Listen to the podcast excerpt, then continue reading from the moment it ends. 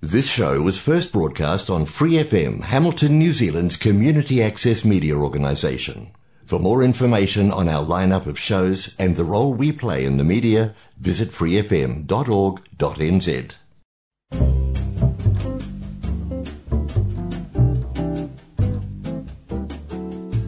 Kia ora, Brasil! O programa de rádio comunitária em Hamilton, na Nova Zelândia, para brasileiros ao redor do mundo.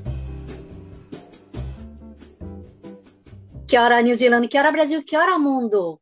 Este é o Que Hora Brasil. Muitíssimo obrigada por acompanhar a gente. E se essa é a sua primeira vez assistindo o nosso programa, muitíssimo obrigada e bem-vinda. Ou bem-vindo. Hoje eu vou falar de um assunto importantíssimo, ainda mais para um país que é pequenininho como a Nova Zelândia, o lixo. É, eu sei, muita gente não gosta de falar disso, né? Porque afinal de contas é aquilo que a gente quer se desfazer. Mas é uma preocupação muito grande para a comunidade, ou Aliás, eu vou entrar no questionamento com o meu convidado de hoje, que vocês vão entender, quem sabe também entra para uma reflexão de vocês também. Cada um de nós precisa cuidar daquilo que a gente produz, não é mesmo? Tom Filiati, muitíssimo obrigada por estar aqui no Quero Brasil. Ah, obrigado a você, Maia. Adorei o convite. Espero que o nosso papo seja bem um, educa educativo e que a gente consiga sair com algumas um, informações legais aqui hoje. Exato. Tom, você veio de que lugar do Brasil mesmo? Eu sou de Curitiba ah, e estou aqui na Nova Zelândia há mais ou menos oito anos. Curitiba, tem bastante gente do Sul, né? Tem, tem bastante gente aqui da, da, Paraná, Santa Catarina, Rio Grande do Sul, mas, tem, mas eu vejo que tem bastante gente mesmo do Rio Grande do Sul aqui. Hum. Que é, de Santa Catarina não tanto, mas tem um, uma, uma comunidade legal de brasileiros. Uhum. Já veio casado para cá ou conheceu a esposa aqui?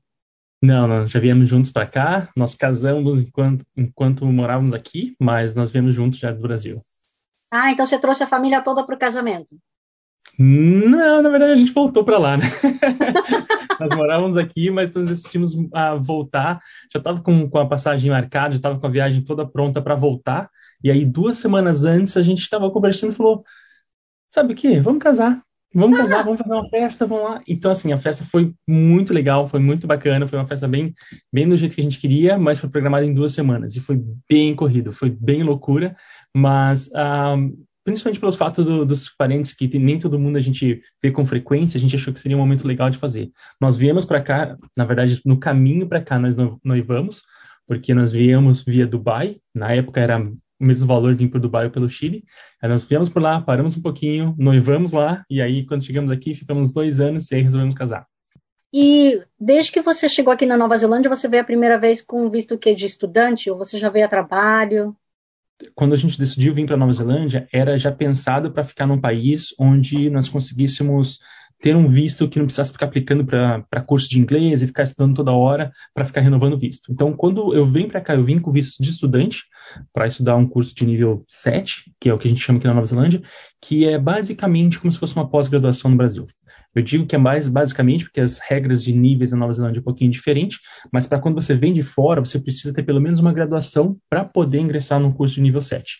E aí nessa questão foi a, a ideia de a gente vir. Na época, por causa das regras e tal, era a melhor forma de a gente conseguir ficar mais tempo, porque na época ganhava dois anos de visto, com visto aberto de trabalho e tal, e o parceiro poderia vir e, e trabalhar.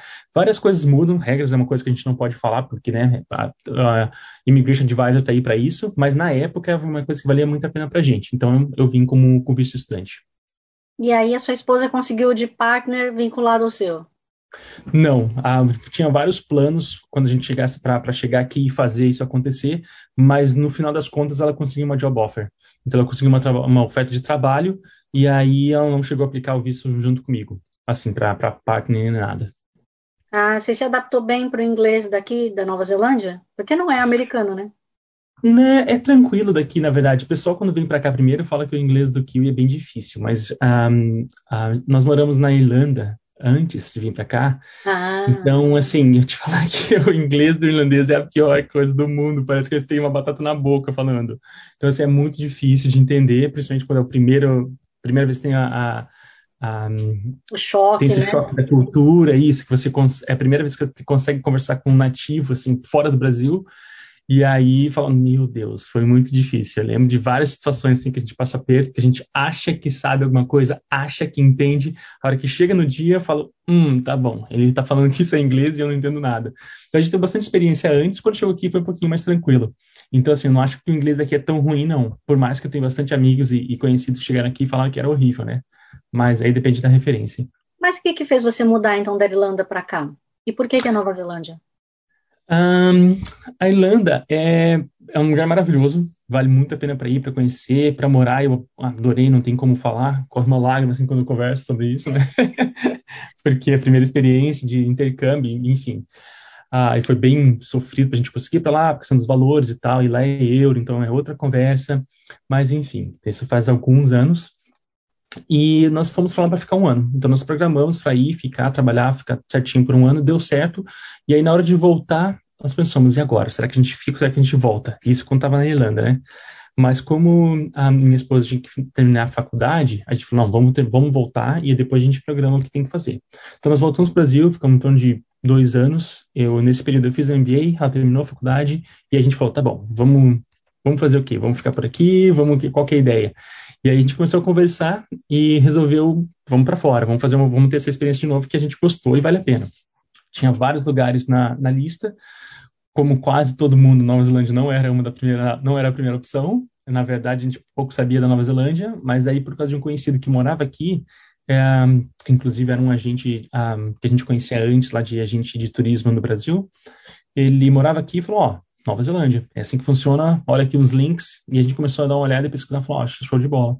E na época era um dos ainda é, né? Um dos lugares mais fáceis você conseguir ter o visto de trabalho, residência, alguma coisa, um visto que você consiga ficar mais tempo no país sem ter que ficar aplicando para curso e tal, e era o que a gente queria. E aí a gente, claro, veio para cá e se apaixonou e agora é casa, né? A gente chama aqui de lugar para a gente morar. Então você não intenciona mudar, não intenciona sair de novo? Não, a gente não tem essa, essa vontade de, tipo, ah, vamos para outro lugar, não sei o que, não sei o que. Ah, nunca diga nunca, porque você nunca sabe o que vai ser depois, e, enfim, oportunidades, trabalho, tem um monte de coisa que acontece, mas para fazer essa mudança que nós fizemos antes, por exemplo, de mala e cuia e vir ver qual que é, não, essa aí acho que já, já passou um tempo, a gente já fez algumas vezes de pegar a mochilinha e falar, ah, vamos para outro país, Hoje em dia seria uma, uma, mudança bem mais estruturada, com questão de casa já pronta, com trabalho já certo, não, não chegaria na louca para ver qual que é. Mas hoje em dia não está no plano, não. A gente gosta bastante aqui de, de morar em Auckland, por mais que Auckland é a maior cidade do país, nós ainda assim achamos bem pequeno, mas nós já estamos situados, sabe? É engraçado que eu lembro a primeira vez, a primeira semana que a gente chegou aqui, primeiros meses, vamos dizer, o mais difícil foi a gente se acostumar com a questão de, do jantar, né? porque aqui o pessoal sai para jantar às seis da tarde, né? Então, assim, se você quer sair para jantar, cinco, cinco você tem que pensar, tá, onde que eu vou, o que eu quero, porque sete horas é o boom, tá tudo lotado, e às nove horas a cozinha fecha, né? E para nós, nove horas, tá começando a pensar onde vai, ah, será que nós vamos, é, vamos pegar um, alguma comida não sei o quê, não sei o quê. Então é muito diferente. Isso foi, acho que, a primeira barreira que a gente teve. Mas hoje a gente é super acostumado, não tem problema nenhum, gente, até, até janta um pouquinho mais cedo também, então não tem, não tem muito segredo. Mas foi engraçado o começo. e aí você em marketing, a sua esposa em quê? Arquiteta. Uhum. Ela conseguiu revalidar o diploma e trabalha aqui na área ou ela trabalha com outra coisa, semelhante, mas não exatamente arquiteta? Um, ela trabalha no escritório de arquitetura desde quando a gente chegou aqui, né? Desde quando um, ela aplicou para o visto, tudo certinho. Então ela já está lá há oito anos e, ela, e é um escritório de arquitetura. É, foi um trabalho bem, bem difícil, assim, bem uh, caro e demorado para fazer toda a validação, mas a validação foi mais pela questão do visto de residência do que do trabalho em si. Porque do trabalho em si, ela não chegou, ela não chega a assinar projetos, né? Tem hum. um, um arquiteto responsável, tinha um arquiteto responsável que assinava por isso, então ela trabalhava como fazendo os projetos e tudo, mas ela não precisava assinar necessariamente. Uhum. Então, não teve essa correria de ter que validar e, e o trabalho e tal. Mas eu já tinha bastante experiência no Brasil, mas o processo maior mesmo de vai, NZQA, da questão de, de, de, diploma e um monte de coisa, foi pela questão de, dos vistos. Isso que foi o que mais pegou. Mas a gente teve um acompanhamento bem legal, então fez step by step e deu tudo certinho, sabe? Não, não foi doloroso, só foi caro e demorado. Pois é. Sim. Então, você, então, trabalhando na área de marketing, você já começou nessa empresa que você está atualmente ou você veio pulando de diversas, diversos ramos? O que, que você veio experimentando profissionalmente aí? Olha, é, eu trabalhei em, em, algumas empresas antes de estar nessa empresa que eu estou agora. Uh, teve várias outras áreas também que eu, que eu, que eu trabalhei antes de, de estar nessa área que eu estou. É, marketing foi sempre o, background que eu tive, mas eu tenho uma grande experiência também como key accounts. Então, basicamente, trabalhando com a parte de, de relacionamento com clientes e a parte de vendas. Um, normalmente key accounts, que daí são aqueles clientes que são os clientes chaves da empresa, então é um, são os clientes um pouquinho diferentes, não é não é só venda, mas a maior a maioria da parte da, da do, a maior parte é relacionamento, né? Porque eles normalmente já sabem que comprar, já conhecem da empresa, é porque eles são clientes grandes mesmo. E eu já tive essa experiência, um, já te trouxe do Brasil essa experiência, tive experiência aqui também. Então trabalhei em um, na, em alguns hotéis, trabalhei na Expedia, trabalhei na Air New Zealand e hoje eu estou na Waste Management. Air New Zealand você saiu na época da pandemia, então? Saíram comigo na época da pandemia, sim. eu não saí, por mim eu estaria lá, mas não. ah, então, então temos que fazer um, um processo de, de, de é, por causa do Covid aqui, e na época, né, acho que foi, foi 2020, isso, foi 2020, é, eles mandaram embora 30 e poucos por cento da empresa embora. E uma empresa de 12 mil funcionários, foram praticamente quase 4 mil funcionários mandaram 4 mil, é, 4 mil funcionários mandaram embora. E isso é gigantesco para um nível Nova Zelândia, né? Mas faz parte e é o jeito da empresa sobreviver. É, super, super entendi o processo, o pessoal é, a questão da cultura da New Zealand é muito show, vale muito a pena a empresa, para você trabalhar com a empresa e, enfim, tudo que é feito, é uma experiência muito legal. E infelizmente teve a parte do processo do COVID, né, que muita gente foi made redundant, e eu estava nessa. Entendi. E aí, como que foi começar lá no Waste Management?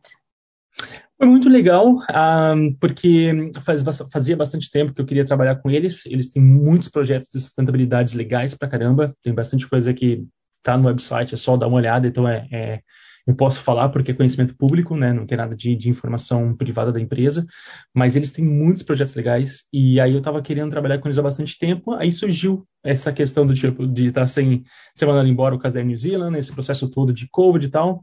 E aí surgiu essa, essa vaga nova na Waste Management. Eu apliquei, conversei com o pessoal lá, enfim, foi uma coisa bem legal, foi um, um processo bem win-win com a questão das minhas experiências, o que eles precisavam e tal. E agora eu estou lá trabalhando com eles, vai fazer um ano agora. Então é bem, bem relativamente recente, né? E você está em quem? Em marketing lá? Não, lá eu trabalho como o nome da, da, da posição é Waste Educator Officer, que basicamente é um trabalho que a gente faz com o Council, com o Council, para a Prefeitura de Auckland, é o relacionamento que você tem entre a comunidade e o Council. Nós temos um contrato, a Waste Management tem vários contratos, assim como as outras empresas de, de, de coleta de lixo também tem, né?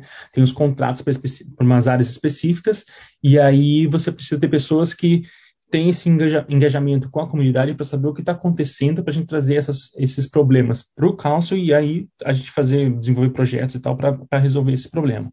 Só para você entender, para ser um pouquinho mais fácil, porque às vezes é meio confuso. Um, nós temos um contrato numa área específica e aí nessa área específica a gente faz a coleta do lixo. Aí tem vários tipos de lixo, vários tipos de coleta. Esse específico é general waste, que é o lixo comum que vai para o landfill, que vai para o lixão. E aí, nessa, nesse, nesse produto, um, às vezes a gente precisa, a, a, gente vai nessas áreas e a gente verifica que o pessoal tem, é, é tudo por BIM, né? Só que é, é lixeira que a gente que o caminhão coleta. Às vezes tem uma, uma bag, uma sacola do lado dessa lixeira. Isso é um problema, porque o caminhão não coleta sacola, só coleta a lixeira. Então tem toda um, um, uma tecnologia envolvida que é só para lixeira, não tem para sacola. Só que as pessoas não sabem disso. Se você ninguém te falar, é muito difícil as pessoas se ligarem disso. Então, ah, fez uma festa, tem um saco a mais, coloca lá, eles coletam. Na verdade, não dá. Tem um monte de implicação por causa do, do council, um monte de implicação por causa do, do lixo, do próprio caminhão, que tem uma tonelada X que ele pode andar na rua, se não é multa. Tem um monte de coisa que envolve. Então, isso é um problema. E como é que a gente vê isso? Através de várias coisas. A gente tem câmeras no caminhão e tal, né? Então, a gente vê qual é o problema e a gente faz essa reunião com o caso e fala, nessa área está tendo muito sacolas uh, extras. Então, a gente precisa ver o que a gente vai fazer. E aí a gente desenvolve todo um trabalho para o que, que vai fazer com essa comunidade para explicar isso para eles. Então, tem várias coisas que podem ser feitas. A maioria das vezes é ou a parte de informativo em casa mesmo, às vezes é engagement com, com o pessoal, então a gente vai, não, não nós, mas a, o, a prefeitura tem um time que vai até essa área e conversa com os moradores. É, tem processo que eles fazem eventos, então eles vão no mercado local, e aí lá eles fazem um evento no final de semana, ou eles vão para um. Enfim, tem várias coisas que podem ser feitas, mas para explicar, ó, isso que está sendo feito aqui nessa área está errado, porque senão acontecem essas implicações. E aí é muito legal porque, é claro que só uma parte do trabalho, tem mais um monte de coisa, né? Mas é mais a, essa parte de educação do que pode ser feito em relação à coleta, lixo, enfim, a reciclagem, o que vai aqui, o que não vai ali, tem um monte de coisa que, que é envolvida nessa, nessa posição. Ah, Mas tá basicamente aí. é um trabalho entre a comunidade e o council. Fazer uma ponte, é, né? Isso, basicamente isso. Que legal. Falando em reciclagem, algumas coisas que eu fico sempre muito curiosa, que, por exemplo, até um tempo atrás, pelo menos aqui em Hamilton, eles só recolhiam plástico tipo 1 e 2. Cara, isso não é nada. Sim, não, e não é recentemente nada. eles ampliaram para até número 5. É. Mas ainda tem outros plásticos que não dá. Então, dá uma verificada, porque eu não acho que é até o número 5. Acho que em, em, Hamilton é só o número 1, 2 e 5. Então, o 3 e 4 não são recicláveis. Quase certeza. Dá uma olhada, que eu não sou expert, mas é só, quando você olha embaixo do plástico, assim, é só o númerozinho que tá lá. Então, acredito eu que seja 1, 2 e 5. Mas verifica. Que isso? é o tipo do plástico, para não entrar em termos técnicos, é o tipo do plástico. Porque basicamente tem várias coisas que a gente precisa fazer antes da reciclagem. A reciclagem é vendida como uma coisa legal, mas na verdade não. Tem várias das coisas que a gente precisa fazer em questão, ah, em questão do produto, em si, em questão do lixo, antes de chegar na parte de reciclagem. Um dos problemas da questão da reciclagem é o seguinte: quando você tem um material e ele é reciclável, é o que vai ser feito com ele depois. Normalmente precisa ter uma empresa que compre esse material para ela reutilizar como matéria-prima e fazer outras outras coisas.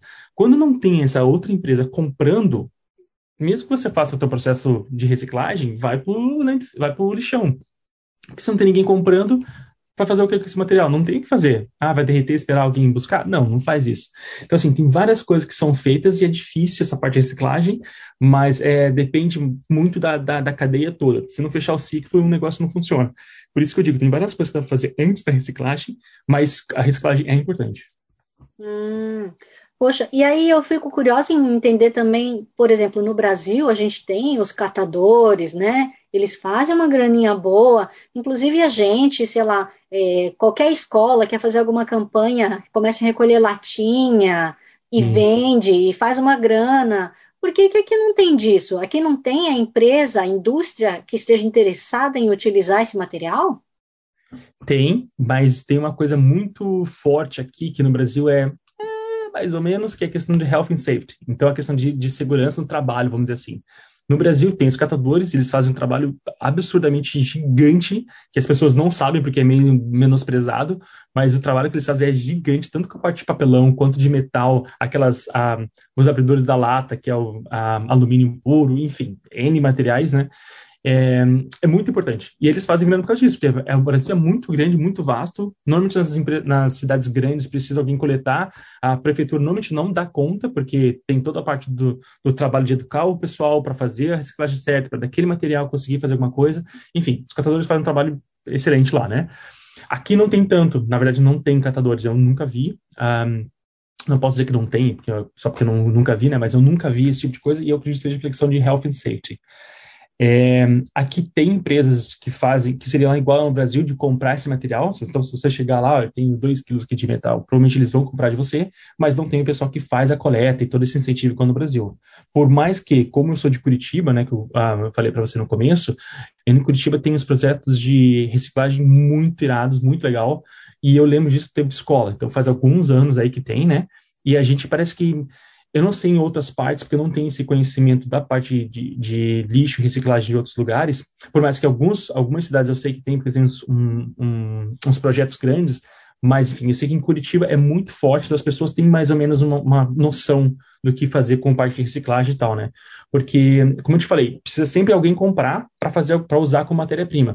Então esse material ele tem que estar num estado específico, porque se você não tiver, as pessoas não vão comprar. Um exemplo é o bem básico é o cardboard, que é o papelão. O papelão. Se ele estiver molhado ou estiver sujo, já era. Então, só a título de curiosidade, a caixa de pizza, as pessoas acham que é reciclagem porque é papelão. Não é. A maioria das vezes ela não é. Por quê? Porque a pizza tá lá, vai estar tá gordurosa, vai estar tá com gordura, vai estar tá com queijo, alguma coisa, o material tá sujo.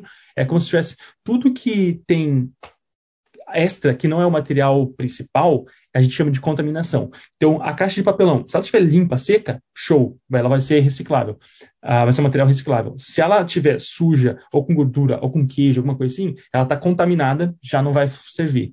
Por isso que a, a caixa de pizza é o, é o, bem, é o clichêzão que eu sempre falo para todo mundo, é, sempre vai para o lixo geral, o lixo comum. Não coloca no reciclável, porque você vai sujar todo o seu reciclável, o teu lixo reciclável, por causa dessa caixa de, de, de papelão. Ah, é tá. É difícil de saber. Se você não sabe disso, não tem nenhum. É muito difícil entrar no site e ver. Ah, tá bom, tá escrito que o papelão não é.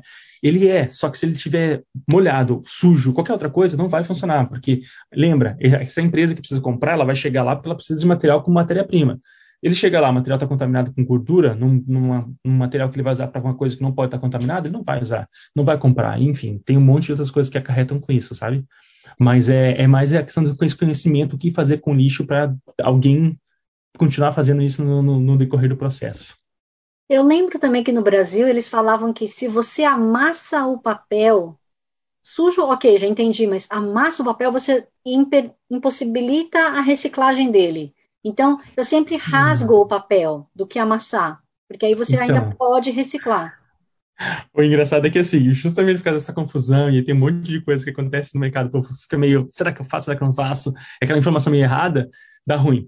Porque eu digo dá ruim, se você cortar o papel, aí sim que ela não vai reciclável. Porque acontece? Normalmente eles precisam de um tamanho específico, sabe? Eles precisam de material. Tem um monte de coisa que acontece nesse processo. Mas assim, o papel, por exemplo, é, se ele estiver muito pequeno, quando ele vai para as esteiras de, de separação, eles vão, porque é muito pequeno. Então, se, eu fazia isso também, sabe? Porque eu achava, ah, tem muita informação aqui, papel é papel, vamos colocar aqui, alguém dá, dá um jeito depois. É pior. É pior porque daí esses papeizinhos eles voam. Tanto no caminhão, quando vai. Imagina que você está no. Vamos começar no, no começo. Está dentro do seu lixo. Aí vai para o caminhão. Dentro do caminhão, se não estiver dentro de um processo certo, ele vai ficar solto e vai, vai embora. Aí já cai um pouco. Você chega lá na, na, na, na empresa que vai receber reciclagem, do caminhão vai para esse lugar pum, já voa mais um pouco de papel.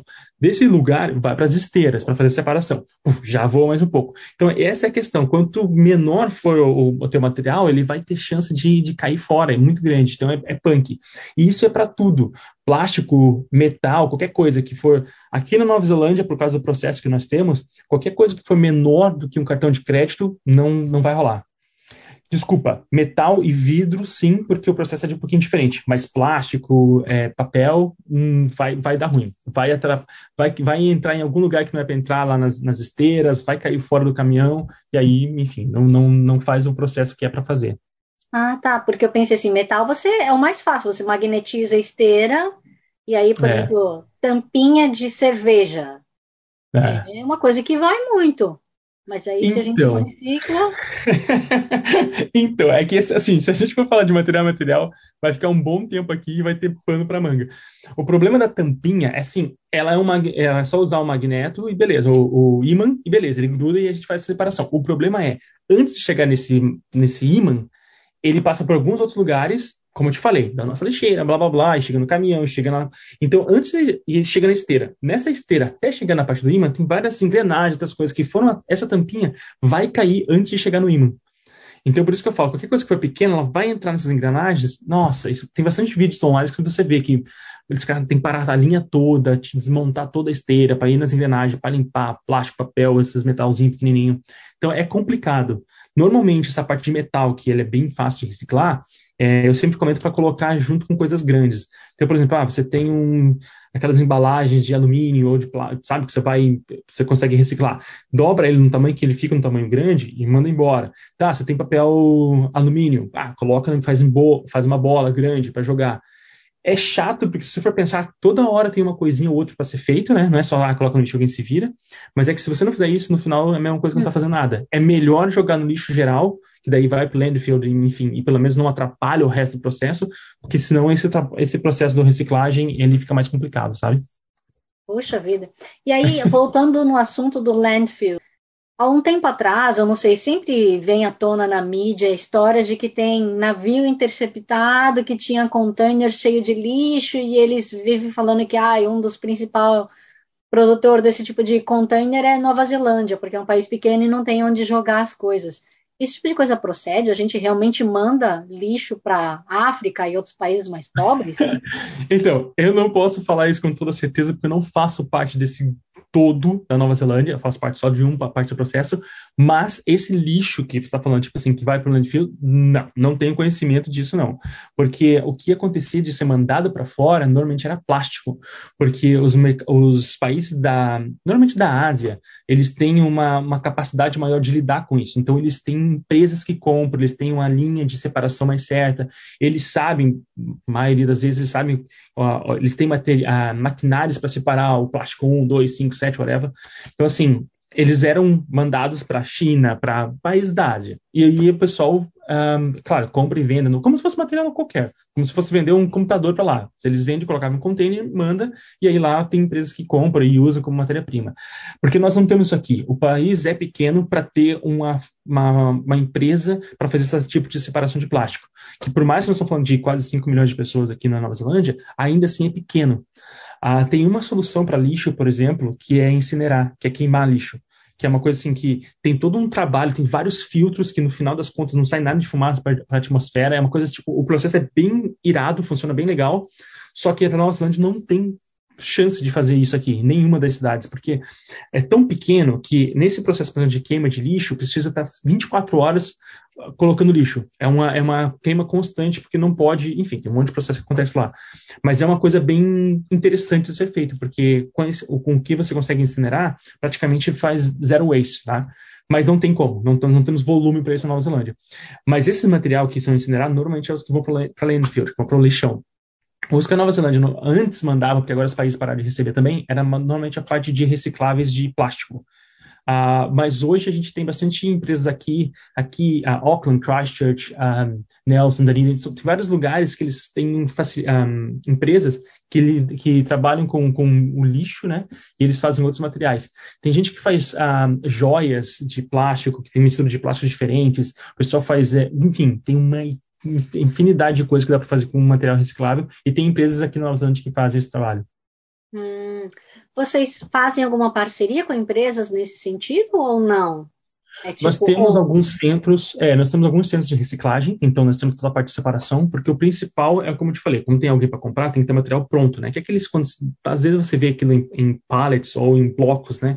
Aqueles blocos precisam ser separados de material específico para a gente poder vender ou fazer alguma coisa. Então a gente tem algumas empresas, algumas são, é, faz parte da mesma empresa, mas são como se fosse é, outros offices, sabe? São outras é, filiais que eles, a gente faz essa parte de separação. Assim como tem o landfill também, né? A, a empresa, ela é dona de, de alguns uh, lixões, né? E é, esse é um trabalho que é um trabalho irado, assim, sabe? Que a gente produz energia através do lixo, que é uma coisa fantástica, sabe? Você chega no lixão, tanto que você chega no lixão, toda vez quando você, principalmente brasileiro, quando você pensa em lixão, você pensa aquela bagunça, um monte de lixo jogado por tudo quanto lugar, cachorro, periquito, papagaio, criança, pessoas, tudo. É, na Nova Zelândia esquece isso. Você chega, é um gramado verdinho, bonitinho, assim, você fala assim, tá, cadê o lixão? Você fala, né? E eu me trazendo no landfill, cadê o negócio? Cadê a bagunça? Cadê, né? Aquele monte de bicho voando. Não tem nada disso. Porque tem um processo que você faz para que seja bem clean. Por mais que seja lixo, ainda assim tem várias etapas que acontecem. Mas basicamente, nem a, a maioria dos lugares no landfill não tem nem cheiro. Sabe? Tipo assim, você fala, tá, mas é lixo, lixo fede, não tem como você mascarar o cheiro.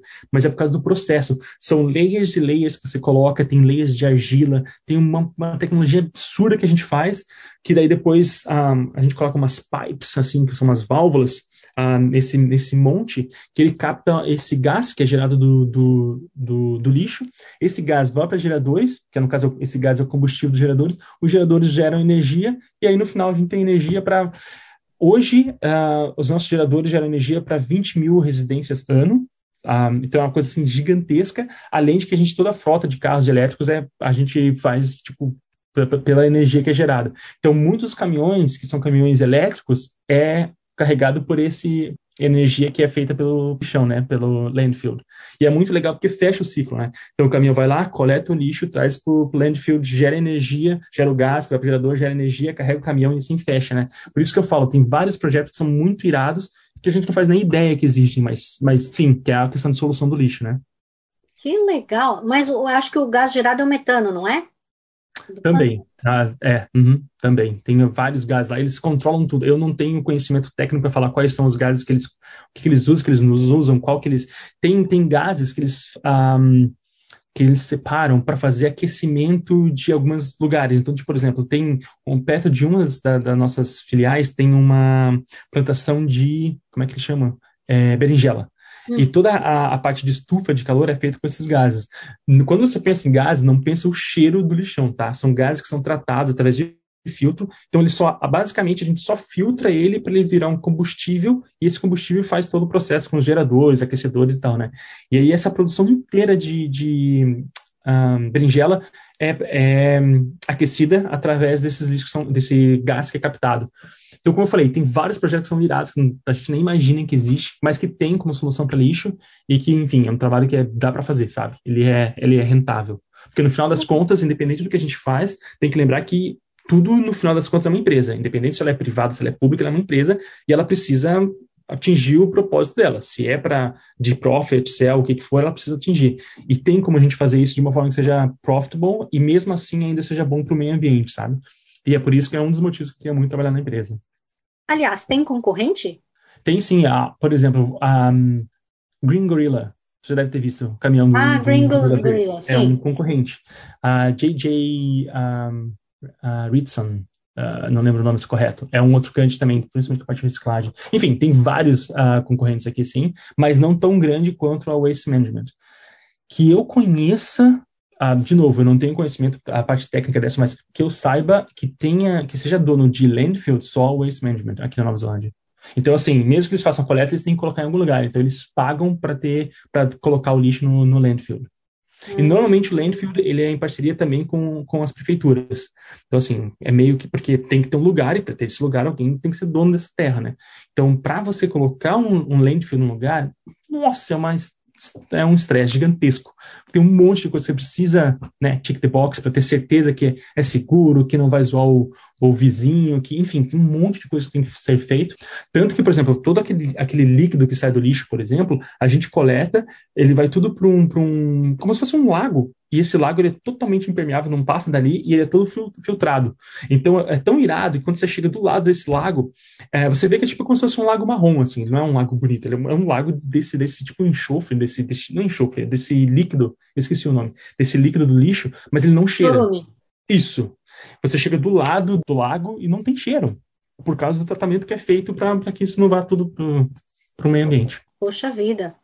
Aliás, falando em empresas que de repente podem dar um suporte, né? Eu vi, por exemplo, aqui na Nova Zelândia tem um projeto super legal que eu ainda não entendi o que, que eles fazem, como eles fazem, mas é, em alguns supermercados específicos eles têm pontos de coleta daquele plástico, sabe, o isso filme, esse tipo de coisa. Eu, eu fico curiosa em saber o que, que eles fazem com aquele plástico. Então, esse projeto é uma empresa particular também, é uma empresa, uma empresa privada. Uh, eles, é o soft plastic, né? Qualquer coisa que você consegue amassar assim com plástico é um soft plastic. Um, e tem várias coisas que você consegue fazer. Basicamente, assim, a, a grosso modo é o seguinte: você está dando uma, o teu, a matéria-prima para eles fazerem alguma coisa. E o que é muito legal, porque a gente não tem que fazer com soft, soft plastic, ele não é uh, reciclável para a maioria das empresas, porque é um monte de problema. E como eu te falei, um dos maiores problemas é ele voa. Chegou no caminhão, ele vai para tudo quanto é canto, e aí, enfim, gera mais problema do que a solução. Tem várias coisas que eles fazem. Tem duas coisas que é um é sabe quando você planta a plantinha, a mudinha, uhum. e tem aqueles negocinhos que tem os quadradinhos que coloca a semente até ele germinar e tal. Aquelas trays, eles fazem isso, e na, na verdade é tipo uma outra tipo de, de forma também, mas são formas de plástico que eles fazem com esse, uh, com esse soft plastic, ele tem todo um processo para girar esse material, e poste, poste de plástico, assim, tipo, sabe quando você vai numa fazenda e tem poste? E eles fazem postos de plástico, assim, sabe? Que tem, enfim, várias coisas que eles podem fazer com esse material. Então, é, de novo, é uma solução muito irada, porque tem o que fazer, é um material super bom, mas, enfim, se você não colocar ele corretamente, ele não vai ser destinado para reciclagem. Aliás, você falou tanto em caixa de pizza. Mas tem um item que eu sempre fico na dúvida, porque antes, pelo menos os lixeiros aqui, se eu jogasse na reciclagem, eles botavam no meu, na minha grama ali. Eles é. adoram fazer isso, né? Não é eles jogam na minha grama. É, caixa de ovo. Que ah, que esse aí da briga. Esse aí normalmente eu nem comento, porque é o seguinte, no meu time, ah, nós tínhamos, nós éramos em três pessoas até o ano passado. E a caixa de ovo era uma discussão gigante, porque o que eu, o que eu sempre prezo é, a gente vai fazer o que com isso? Ah, não tem que fazer? Mano, não tem que fazer, não tem que fazer. Não adianta me colocar na reciclagem, porque não adianta. A caixa de ovo é o seguinte, ela é o final do ciclo do papelão. Depois disso, você não consegue fazer mais nada. Ele não, não tem que fazer, ele já é o processo reciclável. Às vezes é reciclável do reciclável. Então, assim, tá numa, numa qualidade de material que não tem mais o que fazer. Então, a caixa de ovo, normalmente, porque caixa de ovo tem um milhão de modelos também, mas normalmente a caixa de ovo, essa você vê que ela é bem zoadinha, ela é bem reciclável, é o final da vida. Então, daquilo ali é landfill. Não tem muito o que fazer. Não, esse material é um que não é da, de todos ruins, porque ele ainda dissolve e tal, mas a ideia é reduzir, né? Não mandar nada para o landfill, mas a caixa de ovo é tranquila, porque assim, ela não é reciclável, porque não tem mais o que fazer com esse material depois. Sabe, as pessoas, que, as empresas que vão comprar para usar, não conseguem usar esse material, porque a qualidade é muito ruim do material. Então, assim, não é. Por que eu te falei que dá briga? Porque nos meus colegas, eles falam, é reciclável. É cardboard, é reciclável. E eu falo, é, mas tá, a gente coletou, fez o reciclável, chegou aqui. Quem vai comprar isso aqui? Ninguém. Vai para onde? Que é o que acontece com o plástico toda, toda cidade da Nova Zelândia é diferente, tá? Então você precisa ver o que, que você vai fazer no, na tua cidade. Tem cidades que faz a, a, separação do vidro por cores, tem cidades que fazem, que não fazem. Auckland, por exemplo, é tudo no reciclável e a gente dá um jeito no final. Mas tem algumas cidades que faz por partes. A maioria das cidades fala leads off, ou seja, qualquer tampa não vai junto com as coisas.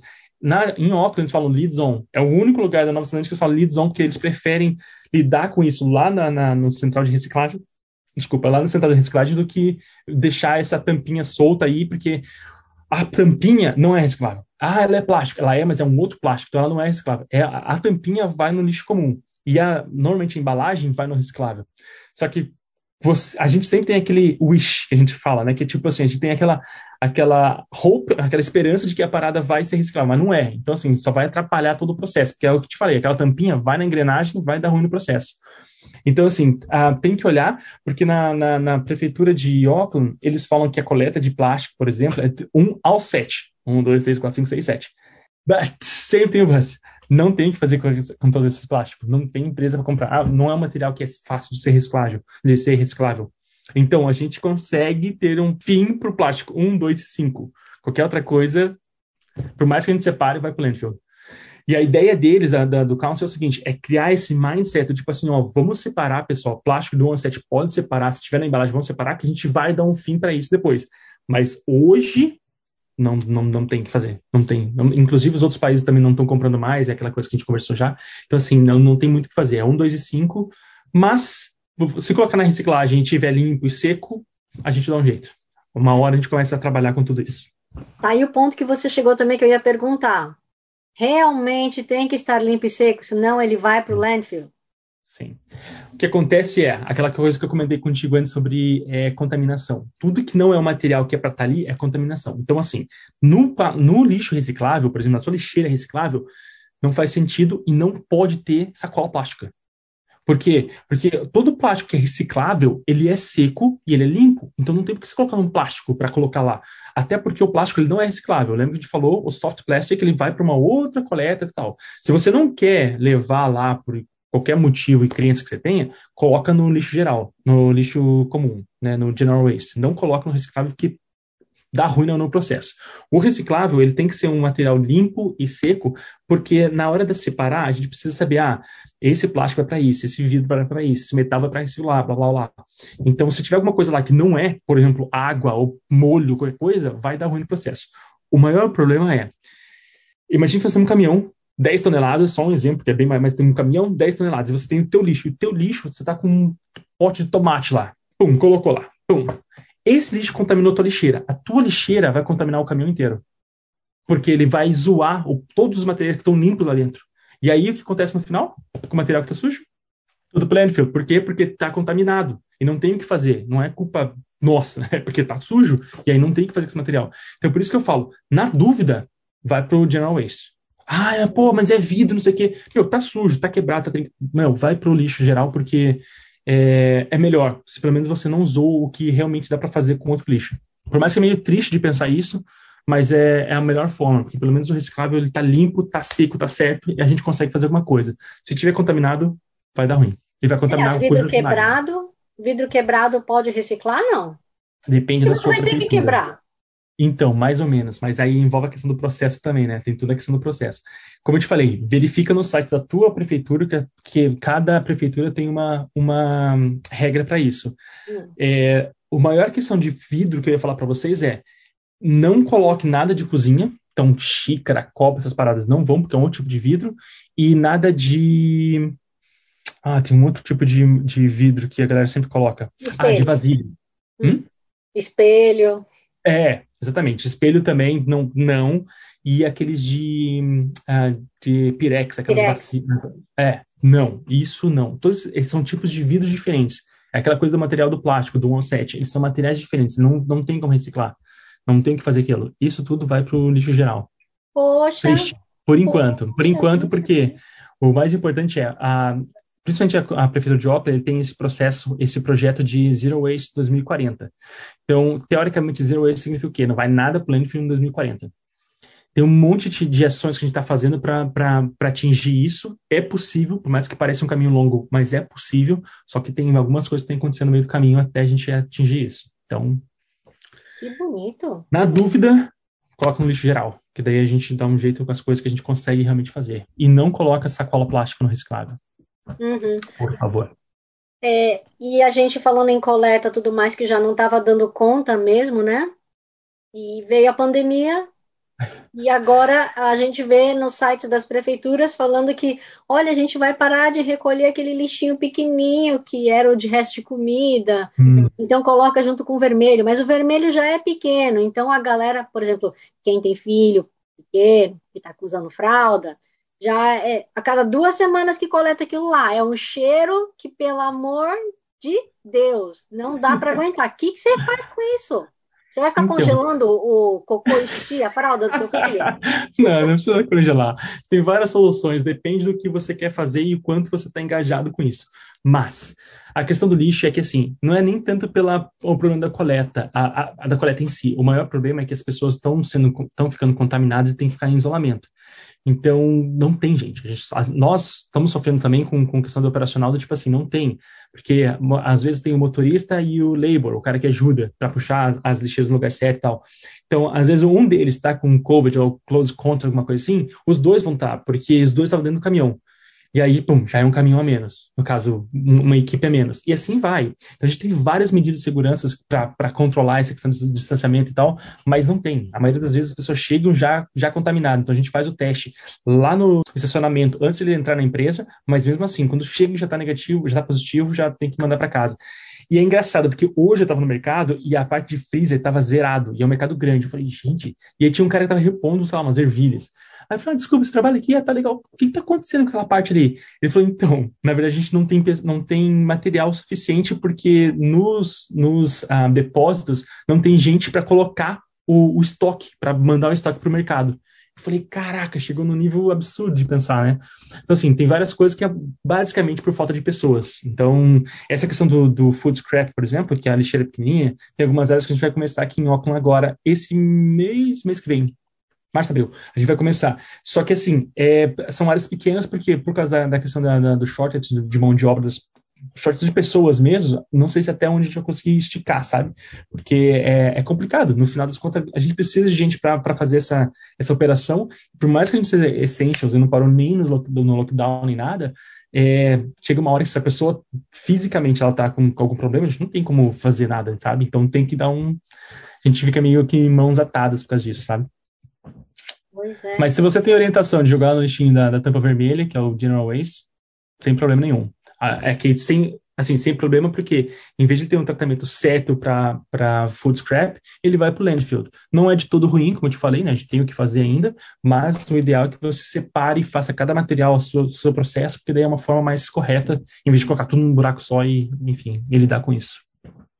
Mas, enfim, se, se, a gente for falar de material por material, como eu te falei, a gente vai ficar, assim, várias horas conversando, porque se eu entrar, então, na parte do compostable, com aqueles copinhos de café, aí... aí você pode você pegar o café que a gente vai passar a noite e madrugada conversando, porque maioria das vezes não é compostable, tá? Mas deixa isso para a próxima. Hum. E falando em redução, uma coisa que eu não vejo, de verdade, assim, não sei se sou eu, mas eu não vejo o governo fazendo um programa forte de incentivo de redução do lixo. Então, o que eu vejo, quando começa com então, é engraçado, né? Porque assim falar, quando a pessoa começa com então é porque aí vem, né? Mas então, hoje na Nova Zelândia tem um grande, um grande problema que é por região ou por prefeitura. Então, não é uma coisa central, que é uma briga minha também. Como a parte de education officer que a gente tem que tem que ver o, a big picture, eu sempre falo, não faz sentido. Não faz sentido falar que aqui é um, dois e cinco, plástico é reciclável, lá é só o dois, aqui é só o vidro. Tem que ser uma coisa geral tem alguns projetos que estão desenvolvendo para isso, para ser uma coisa, uma, vez, uma coisa só no país todo, até porque o país é relativamente pequeno, é fácil, fácil de fazer. Então, assim, tem alguns projetos que estão acontecendo e no futuro próximo vai rolar, mas hoje o maior problema é isso, não é, não é nacional, ele é regional. Então, assim, tem, tem áreas que fazem um processo de reciclagem, de separação de lixo maravilhoso aqui na Nova Zelândia. E, mas tem alguns lugares que ainda, tipo, nem tem, nem tem. É só um lixão e, e vida que segue. E aí você fala, como assim? Auckland, Auckland é um exemplo ótimo. Assim, eu sempre falo muito de Auckland, porque eu tô aqui, então tem muito mais coisas no dia a dia que eu vejo, olho, pesquiso, vai, pergunto, as pessoas vêm, tal, tal.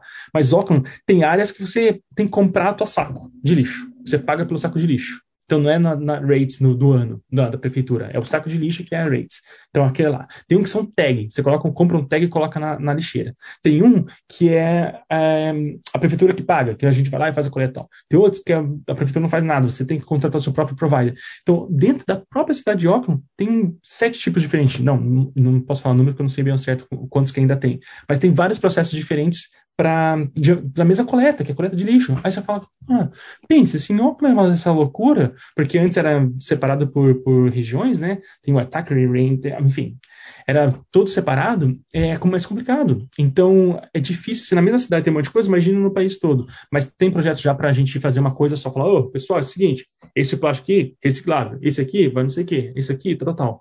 Mas vai demorar um pouquinho, é uma coisa nacional. Então, para um cara que está tão feliz, eu vejo assim, é diferente quando uma pessoa trabalha num local com vontade, com orgulho, né?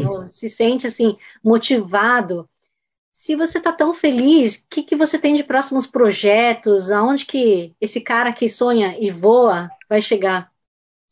Tem várias coisas que a gente consegue fazer. A parte da, da, da, empresa que eu digo, que é irado, é porque tem vários projetos e a gente, no final do dia, se tem, tipo, aquela sensação, ah, legal, trabalho feito. É legal você saber, porra, ajudei alguém a separar lixo, você sabe que aquilo vai ajudar na questão do, do meio ambiente, que é muito fácil falar, ah, a gente tem que cuidar do meio ambiente. Beleza, e o que, que você faz no dia a dia? Tipo, nada. Ah, legal, é lindo falar. E aí, e, e essa questão do trabalho é uma coisa, tipo assim, ah, dar um tick no box tipo, puta, legal, tá sendo feita alguma coisa e dar aquele contentamento no final do dia. Tem vários projetos dentro da empresa mesmo que eu posso, um, que eu já estou almejando, que é para fazer numa grande escala. Tem um time, por exemplo, de sustentabilidade, que eles fazem uma parte mais comercial, por exemplo, que é eles fazem a, verificação de lixos. Então, assim, vou te dar um exemplo. Tem um cliente nosso que ele é grande e que ele faz a coleta de lixo em vários sites, e aí ele quer saber o que, que tem no lixo dele. Como são, é uma empresa grande, tem vários, várias cidades aqui na Nova Zelândia, ele fala assim, ó, eu, eu, ele tem um contrato com a gente, obviamente, como um cliente, e um dos serviços é, eu quero saber o que tem no meu lixo para saber o que eu tenho que fazer. Então a gente vai lá e uma vez por ano, duas vezes por ano tal, a gente separa. Então tem um time, que é uma, de uma outra empresa que a gente tem junto com a gente, e esse time de sustentabilidade vai lá. E eles fazem relatório. E é um por um. É um copinho, é uma berinjela, é um vegetal, é uma, é uma comida, não sei o que. Eles fazem tudo no final, eles têm um relatório, falam assim, ó, então, 50% do teu lixo é coisa que pode ser reciclável, uh, 10% é food scrap, não sei o que, X% é plástico, não sei o que. E aí, com essa informação, normalmente os clientes falam, tá, beleza, como é que eu faço para reduzir? Aí a gente coloca lixeira single stream, a gente faz um processo de educação com a galera que trabalha nesses lugares. Enfim, tem um monte de coisa para fazer. E aí é big picture, a big picture. Eu falo isso porque quando você vai a parte comercial e não one-on-one, -on -one, é mais tipo assim, ah, é B2B, é empresa com empresa. Então é waste management com esse cliente falando assim, ó, vamos é, fazer esse tipo de coisa. E aí tem pessoas que estão mais engajadas para a questão de, de educação, de li, avisar a galera o que fazer, porque é difícil você ter esse conhecimento do que fazer, porque como eu te falei, de, de prefeitura para prefeitura, as coisas podem mudar muito, né? Então é legal ter esse time que te orienta o que fazer até mesmo no ambiente. Porque quando envolve a parte comercial, tem muitos materiais também que a gente não, que é outro tipo de processo. Por exemplo, isopor. Isopor é uma briga gigante, porque tem como reciclar? Tem, mas é um processo muito caro e não vale a pena, para a maioria das vezes. Só que, assim, tem que ser feito, tem que ter uma single stream, porque é, tem alguns processos que pode ser feito com ele. Porque normalmente a gente não tem isso em casa, a não sei quando está mudando de casa, comprar um móvel novo, tá, uma coisa ou outra, beleza, mas a empresa, tipo, é toneladas e toneladas desse material que, além de ser muito leve, é uma quantidade grande, né? Então tem várias coisas que dá para ser feito. Tem, tem tem algumas coisas aí que dá para almejar. Esse é só um exemplo que eu falei, porque assim, o que eu faço hoje não tem nada a ver com a parte comercial, mas tem a parte comercial que pode ser envolvida. Até próprio dentro da empresa tem várias coisas que pode acontecer. E o céu é o limite. Se a gente for, como eu te falei, se a gente fosse ficar, ficar conversando aqui, tem mais um monte de coisa para falar, porque tem a parte do CO2, que é a principal, é, a maior questão é a questão do, do gás carbono, enfim, é, tem várias coisas ali que, que, que envolve muito trabalho e desenvolvimento e que a gente já foge um pouco da parte do, do individual, porque a gente tem que falar uma coisa como empresa, o que a galera faz de, de é, emissão de gases, mas tem vários, vários mercados que dá para você um, ah, trabalhar se você gostar disso e, e ver que tem um, um porquê do que está fazendo, sabe? E aí, ok, profissional, beleza, já entendi na empresa, você tem muito plano. E do âmbito pessoal, o que, que você hum. Intenciona. No momento, meu, meu, a coisa que eu mais viso no momento é uma noite inteira de sono. Você não tem ideia. Sabe? De dormir assim, ó, pum, dormi às nove, acordei às seis, sete, lindo, redondinho, uma noite inteira. Olha só. Isso aí, ó, supra-sumo. Eu cansei isso aí, eu posso me aposentar que eu tô na lua. Ah, mas isso vai chegar logo. Não, brincadeira, tô brincando, logo. é bem tranquilo, assim. Claro que tem, ele é uma, o mais físico, mais cansativo, é justamente por isso que você não tem a noite inteira de sono, mas não é um bicho de sete cabeças. Você consegue acordar e tal, tem coisas que os pais conseguem ajudar as mães, não precisa ser só as mães acordando, tem bastante coisa que a gente consegue fazer, mas é basicamente isso, é só você se, se organizar nisso aí, porque eu não, não parei de trabalhar ainda em nenhum momento. Então, assim, tem, não, não tirei nenhum livre ainda, nem nada, então, assim, tem coisas que dá para ser feito, só tem que se puxar um pouquinho, né? E aí é complicado. No, no pessoal, uh, eu não estou com vários planos, como eu sempre estava antes, principalmente questão de viagens, onde ir, onde estudar, porque o Covid deu uma, uma retroída. Então, assim, ano passado mesmo, a gente teve várias uh, viagens canceladas, não só de lazer, mas viagens de trabalho, e coisa assim, ah, eu quero ir lá para Christchurch, por exemplo, que eu quero ver a, a, a facility que eles têm lá na parte de material X. Não tem como, porque não, por mais que isso seja, eu estou num time que é, é, é essential, essa minha viagem para lá não vai ser essential. Então, assim, eu prefiro não ir. Pra, é uma questão de, de, de, de senso, sabe? E a gente questionou muita coisa, tanto no profissional quanto no, quanto no pessoal. Então, hoje eu estou assim, estou mais step back para ver o que vai acontecer, para a gente poder tomar decisões. Mas uma das coisas que a gente quer muito fazer é ir para o Brasil, né? Para poder fazer uma viagem assim, do Brasil. a família, né? É, por um monte de coisa, né? O primeiro netinho dos dois lados, então, assim, é, tem toda um, uma questão afetiva e tal, enfim. É, não, não, não tô, a gente não tá fazendo muitos planos, tipo assim, vamos tentar resolver isso esse ano, porque nos últimos dois anos a gente cancelou bastante coisa, então hoje a gente tá bem mais tranquilo, assim, let it go para ver o que, que vai rolar com a questão das fronteiras, se realmente vai abrir, se não vai abrir, quem pode entrar, quem não pode, a gente vai poder voltar e fazer ficar só em casa, porque senão não vale a pena, é, é muito estresse um, à toa, sabe? Uhum e de gravações, porque afinal de contas você é um artista, né? A gente se conheceu nas gravações. Você estava me contando então que tem alguns projetos legais seus que estão saindo agora, é isso? Poxa, nós vamos conversar sobre isso também, vai dar tempo, é?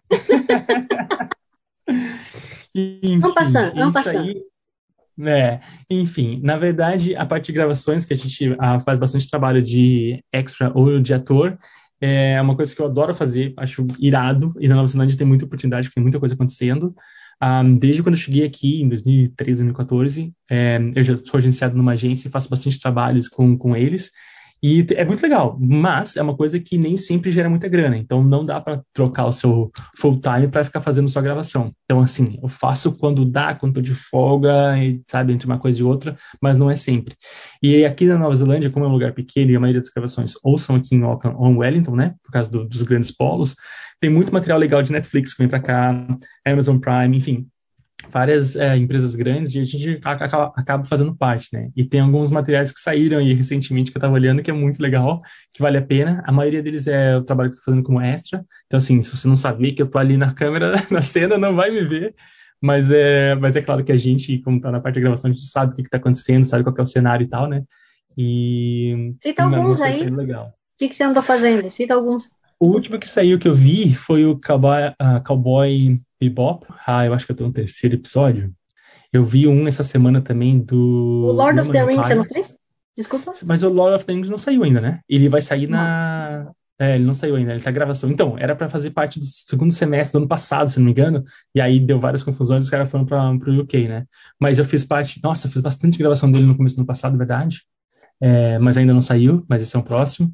Eu vi essa semana também o Roman Empire, esse já é, ele é antiguinho, ele já faz alguns aninhos aí, mas eu não tinha visto. E aí eu olhei, lembrei da cena, falei, caraca, tô ali, apareço várias vezes como um soldado. É uma gravação muito legal, porque, pô, era pesado, era tipo os romanos, sabe, que iam pra guerra tal, então assim, estava tudo sujo e aquela roupa, armação, ferro, pô, era muito legal. Enfim, o mais, o mais legal dessa parte de gravação é o, a, a graça e as coisas que a gente tem na, na gravação, né, no, no dia da, da, da gravação em si. E eu lembro que foi muito legal, tinha vários amigos junto comigo nessa, nessa na gravação do Roman Empire. E quando eu vi, não fiquei muito feliz. Falei, caraca, eu não tinha visto que tinha saído, já faz algum tempo e tal, e tava lá. Então, assim, tem bastante material legal. Tem Power Rangers também, que eu nunca vi. Uh, tem, é, o mais engraçado é que antes disso eu já fazia alguns comerciais também no Brasa, e tem várias coisas que eu não vi. Porque, tipo assim, a gente gravava numa cidade, mas o negócio era lá pro, sei lá, norte, nordeste, é para outro lugar, e tipo, a gente não, não, não chega pra gente.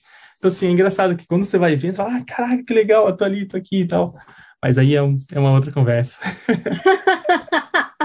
e ó, é. eu deixei avisado para você antes da gente começar a gravar que eu ia te perguntar, chegou a hora. Você vai escolher oh. uma música brasileira e dedicar para alguém.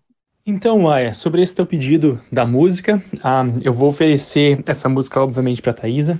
Ela está sendo uma baita guerreira agora, nesse momento aqui, de com o bebê prematuro em casa e tal. Então, tem um monte de coisa que a gente está fazendo juntos, né? Mas, enfim, a música que eu vou escolher é Todo Amor Que Houver Nessa Vida.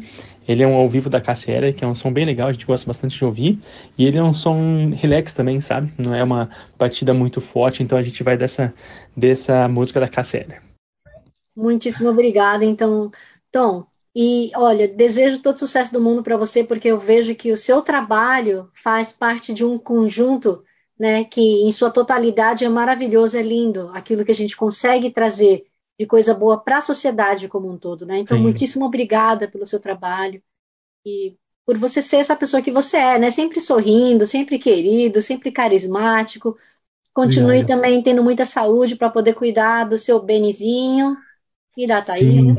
Sim, isso é verdade, né? Se a gente está doente, não consegue fazer nada, né? Exato. Então, é bem importante. Obrigado então, você por, pelo convite. Sabe que eu adoro conversar com você. Adoro quando a gente faz gravação junta. É muito legal.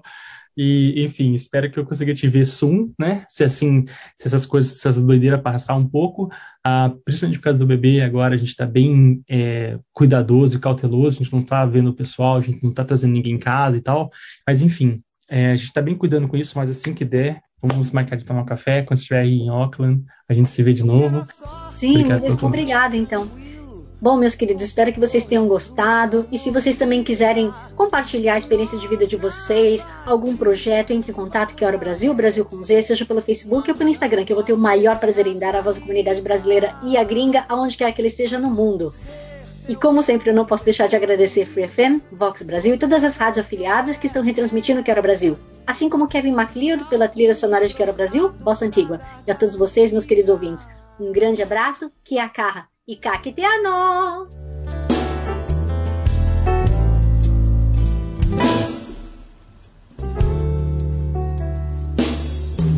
E ser artista no nosso convívio pelo inferno e céu de todo dia, pra poesia que a gente nem vive, transformar o tédio em melodia. Ser teu pão, ser tua comida, todo o amor que houver nessa vida. Thanks for listening to this Free FM podcast. If you want to hear more content like this, you can support Free FM via Patreon. Head to patreon.com slash freefm89 to find out more.